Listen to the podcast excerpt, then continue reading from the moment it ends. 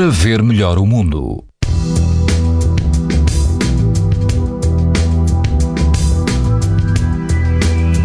Quase todo o país apresenta este sábado risco muito alto de exposição à radiação ultravioleta, mas no litoral norte o risco é alto.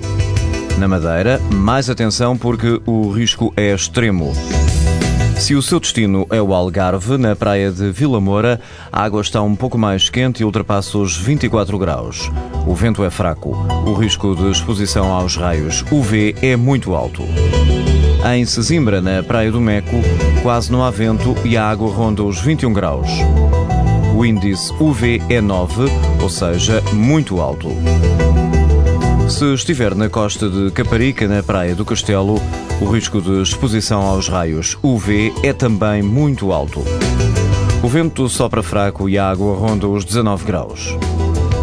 Pode ouvir estas informações no site da TSF e também em podcast. Para ver melhor o mundo, uma parceria Essilor-TSF.